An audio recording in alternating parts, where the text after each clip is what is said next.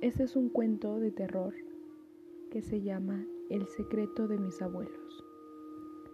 Esa horrible noche la recuerdo como si fuera ayer. A pesar de que ya pasaron más de 10 años, les contaré.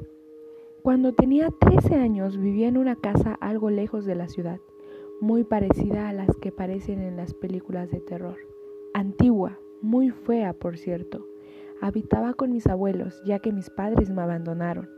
En fin, ya me había acostumbrado a esa casa y a los ruidos extraños. En mi habitación, la ventana era bloqueada por un árbol viejo con pocas hojas.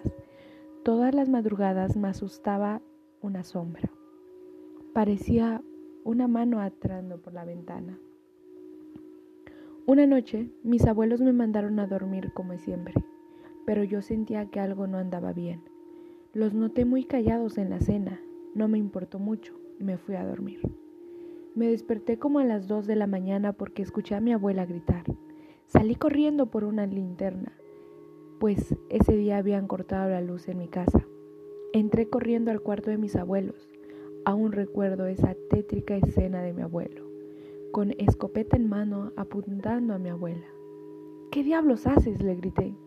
Cuando mi abuelo giró la cabeza para mirarme, se le salió el disparo, asesinando a mi abuela en el acto. Verla tirada en el piso, en un charco de sangre, me marcó de por vida. Escapé a la cocina, donde yo sabía que mi abuelo guardaba una revólver.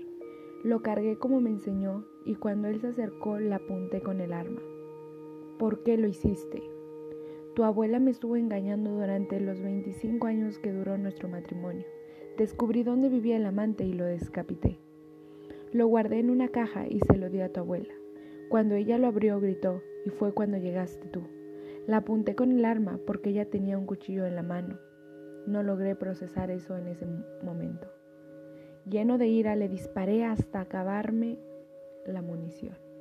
Luego tomé el arma, una mochila, algunas cosas útiles y llamé a la policía. Huí de ahí.